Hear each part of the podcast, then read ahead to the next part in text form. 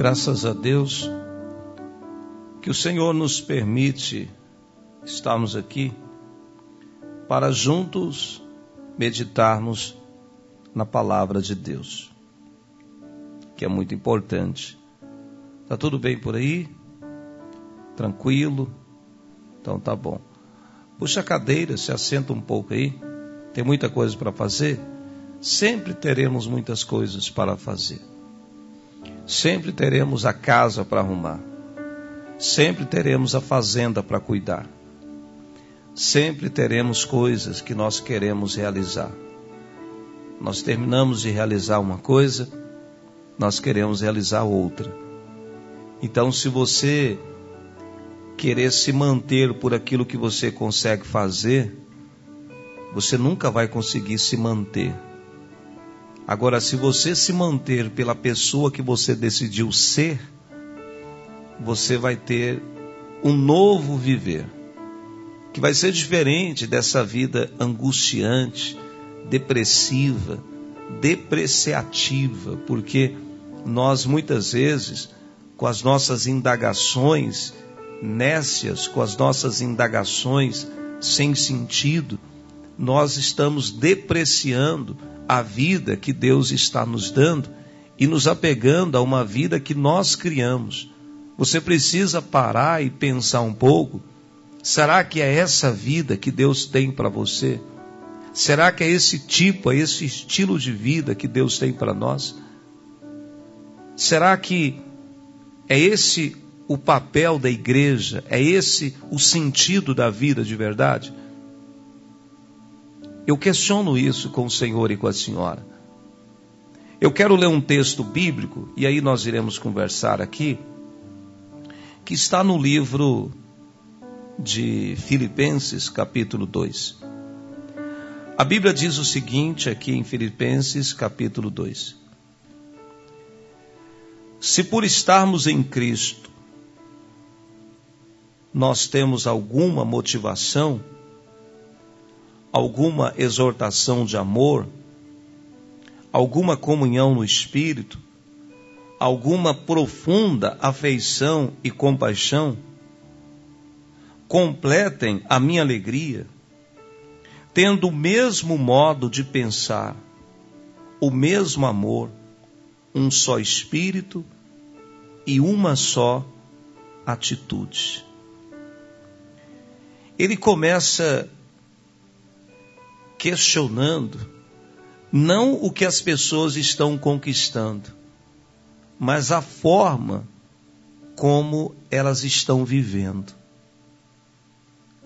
Porque o que nós temos que observar não é o que você conseguiu conquistar, mas como você está vivendo a vida que Deus está chamando você para viver.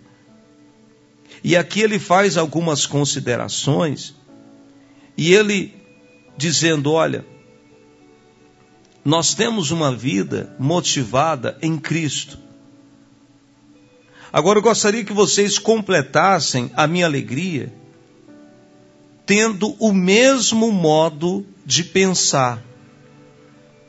E está aí, meu irmão, um dos maiores desafios nesse tempo que é a unidade de pensamento. Cada um pensa uma coisa. Nós temos hoje lar dividido, nós temos empresas divididas, nós temos casamentos divididos, nós temos igrejas divididas, nós temos é, empresários divididos, nós temos funcionários divididos. Nós temos um país dividido entre esquerda, direita, centro-esquerda. Nós temos é, líderes que estão divididos. Essa questão de pensamento, gente, é intrigante, porque cada um tem uma forma de pensar. Cada um vê a vida do jeito que ele acha que tem que ser. Cada um entende da forma que ele quer entender. Quando Jesus fala para os discípulos alimentar a multidão, eles pensaram e falaram como eles estavam entendendo. eles não estavam obedecendo a Jesus, eles simplesmente disseram: Olha, nós temos que mandar a multidão embora, porque não tem comida aqui. O meu pensamento é: esse povo tem que ir embora. Mas para aí, vamos ouvir o que, que Jesus está pensando. Não, primeiro é o que eu estou pensando. Você pode estar pensando assim, cara, eu vou sair com essa menina, eu vou vender isso, eu vou comprar aquilo outro eu vou multiplicar, eu vou fazer do jeito que eu acho que eu tenho que fazer. Mas até que ponto nós consideramos importante o que Jesus pensa para a nossa vida? Até que ponto nós consideramos o pensamento de Deus soberano sobre os nossos pensamentos? Até que ponto nós conseguimos viver em unidade de pensamento? Até que ponto você consegue abrir mão do seu pensamento para viver o pensamento de Deus? Paulo, ele diz à comunidade dos filipenses, dizendo: Olha, a minha alegria com vocês, ela vai ser completa no dia que eu ver vocês tendo o mesmo modo de pensar, o mesmo amor, um só espírito, e uma só atitude. Isso aqui não é fácil, não, gente. Isso aqui não é uma coisa muito fácil para a pessoa conseguir ter um só pensamento, um só amor, uma só atitude. E você sabia que é aí que está o segredo da mudança de vida? Você sabia disso? É aí que está o segredo da mudança de vida. Quando o apóstolo Paulo escreve aos Romanos, ele disse algo seguinte: olha, o Deus que concede perseverança, então nós entendemos, gente, que não adianta eu ficar buscando me fortalecer em uma coisa aqui, em uma coisa ali. Porque quem vai me conceder a perseverança é Deus. E a perseverança eu entendo que é o resultado da confiança. Toda pessoa que é confiante, ele é perseverante. E quem nos concede confiança é o relacionamento à medida que você vai tendo um relacionamento com uma pessoa, você vai adquirindo confiança nessa pessoa. À medida que Abra Abraão foi andando com Deus, ele foi desenvolvendo a sua confiança em Deus. No capítulo 17 de Gênesis, Deus fala assim: anda na minha presença. À medida que você começa a ter comunhão com Deus, dedicar um tempo com Deus. Lembra de Marta e Maria? Maria não tinha dificuldade de largar tudo para ter um tempo de comunhão com Deus. Ela não tinha dificuldade em entender, eu preciso ter o meu tempo com Deus. Moisés não teve dificuldade de deixar todas aquelas funções que exigiam a presença dele e se ausentar por 40 dias do ativismo, da dificuldade, da liderança, se ausentar por 40 dias para estar em companhia com Deus, em estar um tempo com Deus. Isso fez dele um homem perseverante. Isso fez dele um homem de confiança. Então, quem vai conceder você a você perseverança é Deus. Quem aí que não consegue completar as tarefas? Quem aí que não consegue terminar o que começa?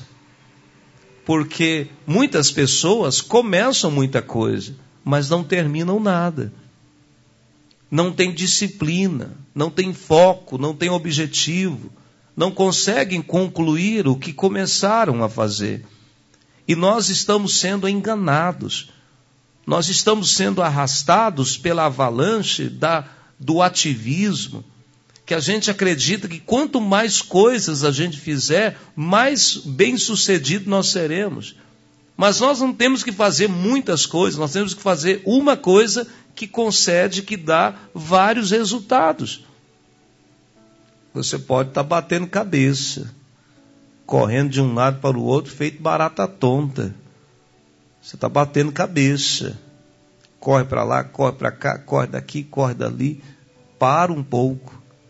Você já viu na linha férrea? Está escrito o quê? Pare, olhe e escute.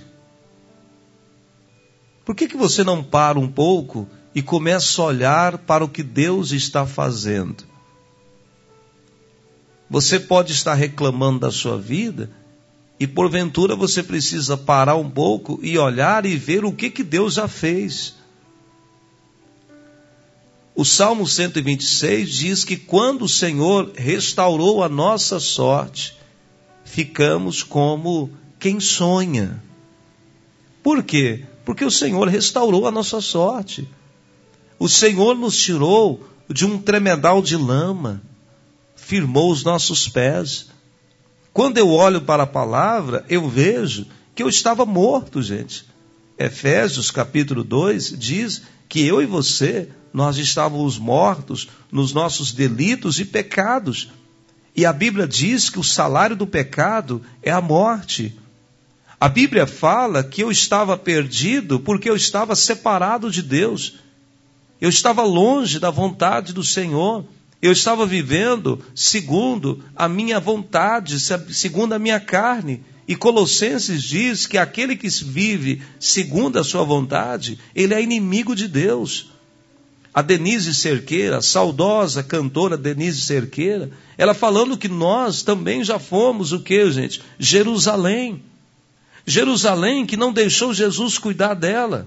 Jesus chorava dizendo: "O meu objetivo era cuidar de Jerusalém, era abraçar Jerusalém como uma galinha protege os seus filhotes. Eu queria cuidar, eu queria abraçar Jerusalém, mas Jerusalém se rebelou contra mim. Jerusalém que mata os seus profetas. Quantas vezes nós também fomos Jerusalém? Impacientes, improdutivos, irados, nervosos, chateados, envolvidos em pecados. Nós temos que olhar para o que Deus tem nos concedido. Deus tem nos concedido o que o mundo não pode dar. Deus tem nos dado a paz. Nós não temos ausência de guerra. Nós não temos ausência de tribulações, de lutas, de choro, de tristezas. Mas temos a segurança em Deus. E é essa segurança que nos dá confiança para termos perseverança e continuar a nossa jornada. Porque você não pode parar, meu irmão. Ah, você vai parar porque alguém falou mal de você. Você não pode. José ele não parou. Davi estava sendo perseguido e criticado por Saul. Ele não parou, meu irmão. Ele foi treinar líderes. Ele foi capacitar homens. As pessoas procuravam apedrejar Jesus enquanto as pessoas estavam falando, chamando ele de Beuzebu, falando que ele não era profeta nada. Enquanto as pessoas estavam falando, ele estava trabalhando. Quem você vai ouvir? Deus ou quem está falando mal de você? A quem você vai dar ouvidos? Aos fofoqueiros? Aos língua de trapo? quem você vai ouvir, qual comentário você vai considerar. Você não pode baixar a, a guarda, você não pode baixar a cabeça, porque alguém não gosta de você. Não tem como você controlar o seu prestígio. Não tem como você fazer que todas as pessoas amem você. Mas tem como você amar a si mesmo. E tem como você amar as pessoas. Ninguém é obrigado a amar você. Ninguém é obrigado a gostar de você. Mas você também não pode ser uma pessoa chata e difícil de se relacionar. Mas você precisa manter a perseverança, o vigor no seu coração. Cada dia nós temos um desafio. Cada dia nós temos um embate. Cada dia nós temos uma situação que quer nos paralisar. Lembra da canção da Ludmila Feber? Se tentarem matar os meus sonhos, se tentarem lançar você numa prisão, não desista, não pare de crer, levante os teus olhos e vê, Deus está restaurando os seus sonhos e a sua visão. Nunca pare de lutar, nunca olhe para trás. Quem põe a mão no arado não pode olhar atrás. Siga em frente, é isso que Deus está nos concedendo. O pensamento de Deus não é retroceder. Hebreus diz que se alguém retrocede, Deus não tem dele prazer. Deus não nos mandou retroceder. Deus não nos mandou fugir. Deus não nos mandou baixar a guarda. Deus não nos mandou ficar brigando com homens. A nossa luta ela é espiritual, ela não é carnal. Deus nos mandou seguir em frente a ordem de Jesus é ide. Ah, mas tem Covid, ide. Ah, mas tem contaminação, ide. Não estou chamando você para viver uma vida irresponsável, mas eu estou te chamando para não se entregar. Você sabia, pesquisa científica, à medida que você se entristece, que você baixa a guarda, o seu corpo fica mais susceptível a ter doenças você começa a atrair doenças para o seu corpo. É uma atitude que nós precisamos tomar hoje, agora. Se você está esperando as coisas melhorarem para você melhorar, sinto muito em dizer que não vai funcionar. Porque o que tem que melhorar não é o que está em volta de você, é o que está dentro de você. Porque você tem controle sobre o que está dentro de você. Tem algumas coisas que você não tem controle. Você não tem controle naquilo que muitas vezes acontece com você, mas você tem controle naquilo que produz dentro de você. Porque cada um fala uma coisa, cada um pensa uma coisa, cada um joga pedra, cada um joga o que tem na mão. E você não tem controle sobre o que, que as pessoas vão ter na mão. Se você continuar refém da opinião, significa que a opinião ainda domina o seu coração. E nós precisamos ter um exercício disso. Eu sei que a nossa vida, nós somos de emoções vulneráveis, de emoções que oscilam com o passar do tempo, com o passar dos dias, com o passar dos meses. Nós fugimos de responsabilidades por não nos sentirmos capacitados. Mas a Bíblia diz que os talentos, Deus distribui os talentos, ele já conhece, ele sonda e conhece o nosso coração. Ele distribui os talentos segundo a nossa capacidade. Se Deus me entregou essa igreja, este ministério, este programa, é porque Ele viu em mim que eu tenho capacidade. O problema não é que Deus não está vendo, é que a gente não vê a nossa capacidade, a gente vê somente a nossa incapacidade. Todo mundo olhava a incapacidade de Davi para vencer Golias. Mas Davi não deu ouvidos a Saul, ao seu irmão, a turma do deixa disso, você não vai dar conta. Mas ele sabia da sua capacidade. Se você não souber do que você é capaz, você nunca vai fazer nada na vida.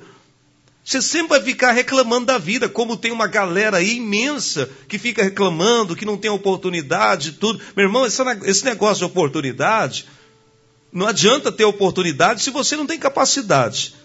Todo mundo que estava ali tinha oportunidade de derrubar o gigante, mas ninguém tinha capacidade. Então o que, que falta não é oportunidade, é gente com capacidade, irmão. Olha o tanto de oportunidades que a gente tem aí. Tem gente dizendo, ah, estou procurando emprego. Deitado, meu irmão? Você vai encontrar emprego deitado, companheiro? Aí o emprego vem, você não tem capacidade. O cara reclama, ah, não consigo, essa empresa não me dá oportunidade para crescer. Mas você não se aperfeiçoa. A empresa precisa de um cara gabaritado, capacitado, mas você não se faz a mesma coisa. Se mudar uma coisinha você já acha difícil, tudo você acha difícil. Ah, mas eu não tenho tempo de me capacitar. O que, é que você está fazendo de madrugada? Dormindo, então levanta, companheiro. E vai fazer alguma coisa, minha senhora. É aquela velha frase: se você não mudar, nada vai mudar, meu irmão. É bater em ferro frio. Se você não mudar, nada vai mudar. Tem que mudar esse discurso. Já está chato demais esse discurso seu. Tem gente que já está com uma voz chata, já está ficando enjoado demais. E você tem que tomar chá de simancol. A pessoa tem que se mancar e ver, olha, eu tô, tô ficando enjoado, estou ficando repetitivo, eu estou reclamando demais, eu estou enjoado demais, tudo para mim não está bom, eu estou reclamando de tudo. Ah, não tô. O que está faltando para você? Perseverança, companheiro. A Bíblia diz que quem concede, eu estou em Romanos capítulo 15 agora, Romanos capítulo 15, versículo 5. O Deus que concede perseverança e ânimo. Quem me dá ânimo é Deus. O ânimo que vem das situações e das conquistas, ele passa, meu irmão. Você constrói uma casa hoje, você tem ânimo, dali a pouco você acostuma com aquela casa, e aquela casa não dá ânimo para você. Você compra um carro hoje, você tem ânimo, dali a pouco aquele carro não te dá mais ânimo. Quem, nos, quem está nos animando é o Senhor. É nele que nós estamos sendo animados, revigorados todos os dias. Por isso que todo dia a gente tem que orar para buscar um alimento novo por isso que todo dia a gente tem que dobrar os joelhos logo pela manhã, à tarde. Não sei que hora que você vai orar, porque tem gente que acha que porque ele ora de madrugada ele é mais ouvido. Meu irmão, você pode orar de madrugada, meio-dia, duas da tarde, em pé, debaixo da cama, em cima de uma árvore, correndo de vaca. Meu irmão, do jeito que você orar, Deus vai te escutar, companheiro. Não tem uma via de regra. Não tem um horário específico, não, meu irmão. Você precisa é orar. A Bíblia não me fala, você tem que orar só de madrugada, você tem que orar só em pé, você tem que orar só deitado. A Bíblia não traz regra. A Bíblia diz que eu tenho que orar. Eu tenho que falar com Deus, eu tenho que clamar.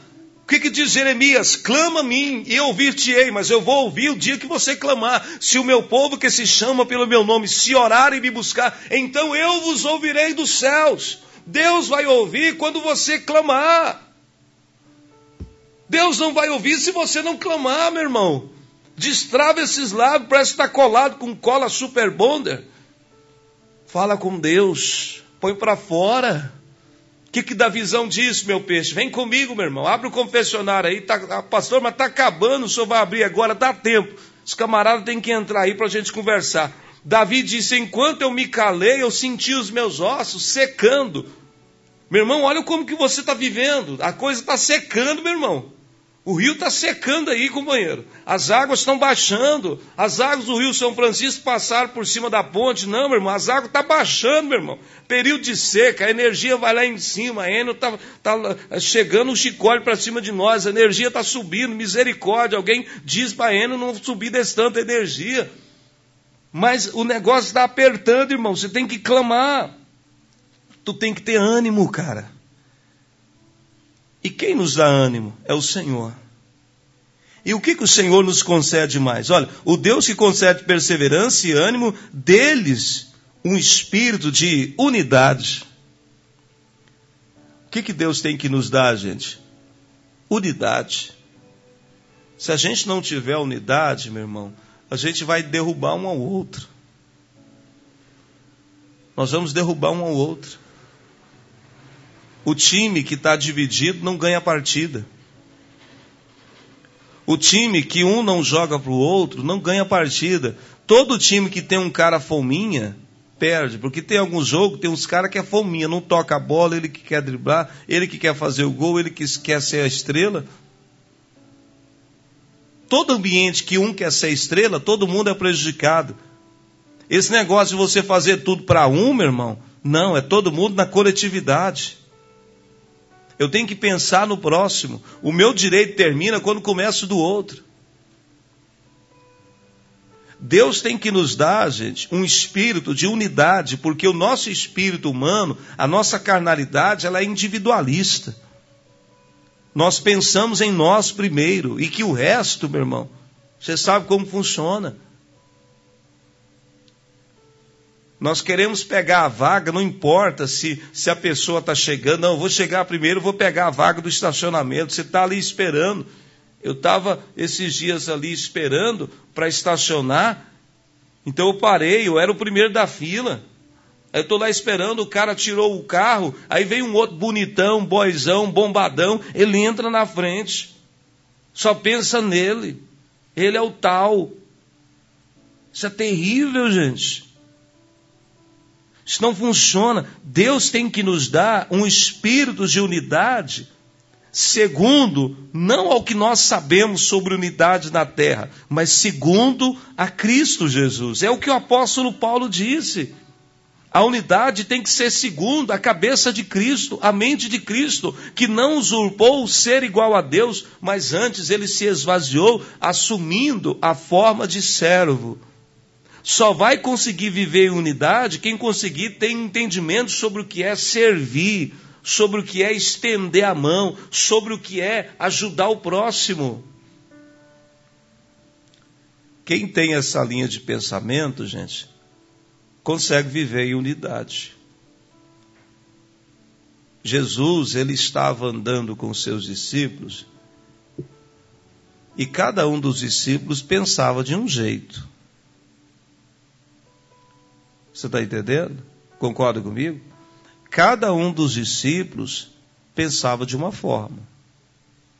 João, ele pensava que quando as pessoas não recebessem, tinha que cair fogo do céu e queimar todo mundo. Pedro pensava que Jesus não deveria morrer na cruz, que deveria pegar a espada e, e mandar brasa e vencer tudo. Alguns dos discípulos pensavam sobre como ser o maior. Não, no meio dessa turma aqui eu quero ser o maior. Cada um pensava de uma forma. E Jesus conseguiu conviver com essas pessoas e transformar a mente dessas pessoas a tal forma que eles passaram a pensar de acordo como Jesus pensa.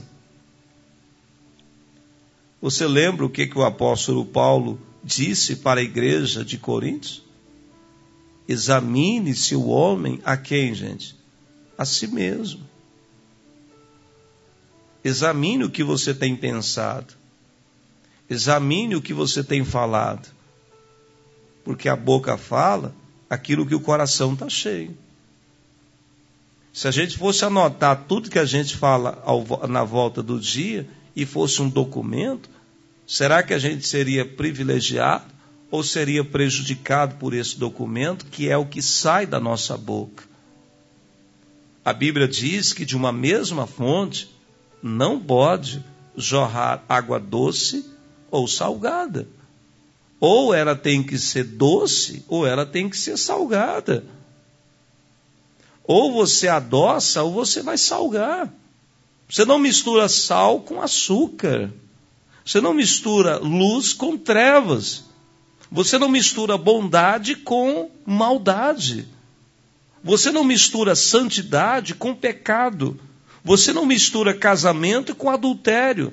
Você não mistura igreja com o mundo. Não tem nada a ver, gente. Quem está entendendo o que eu estou te dizendo? Então, essa unidade, ela é única, vinculada a Cristo. Nós não somos do mundo. E não temos unidade com o mundo e não amamos o mundo, não servimos ao mundo.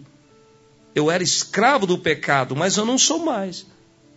A oração de Jesus é: Pai, que eles sejam um comigo, como eu sou contigo. Que eles estejam unidos contigo, como eu sou.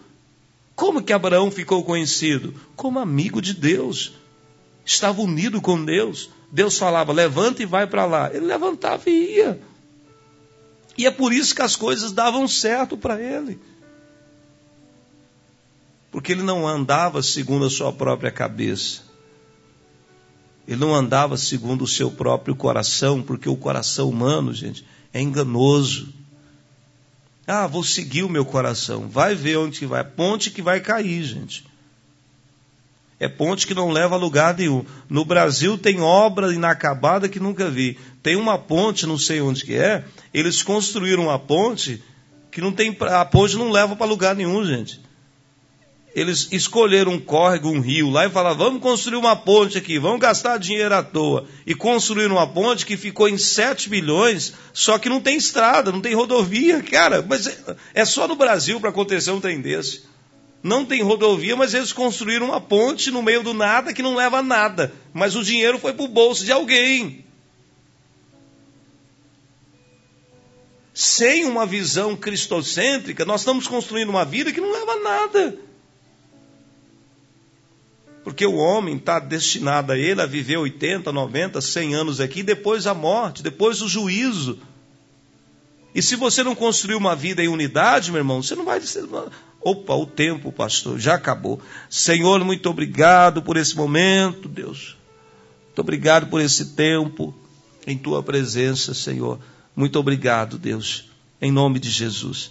Pastor, eu quero o áudio dessa mensagem, 649 9957 9820, viu? Fala comigo, seu amigo de todas as manhãs, eu quero enviar essa mensagem para você. Deus abençoe, gente. Forte abraço. Vem me visitar hoje.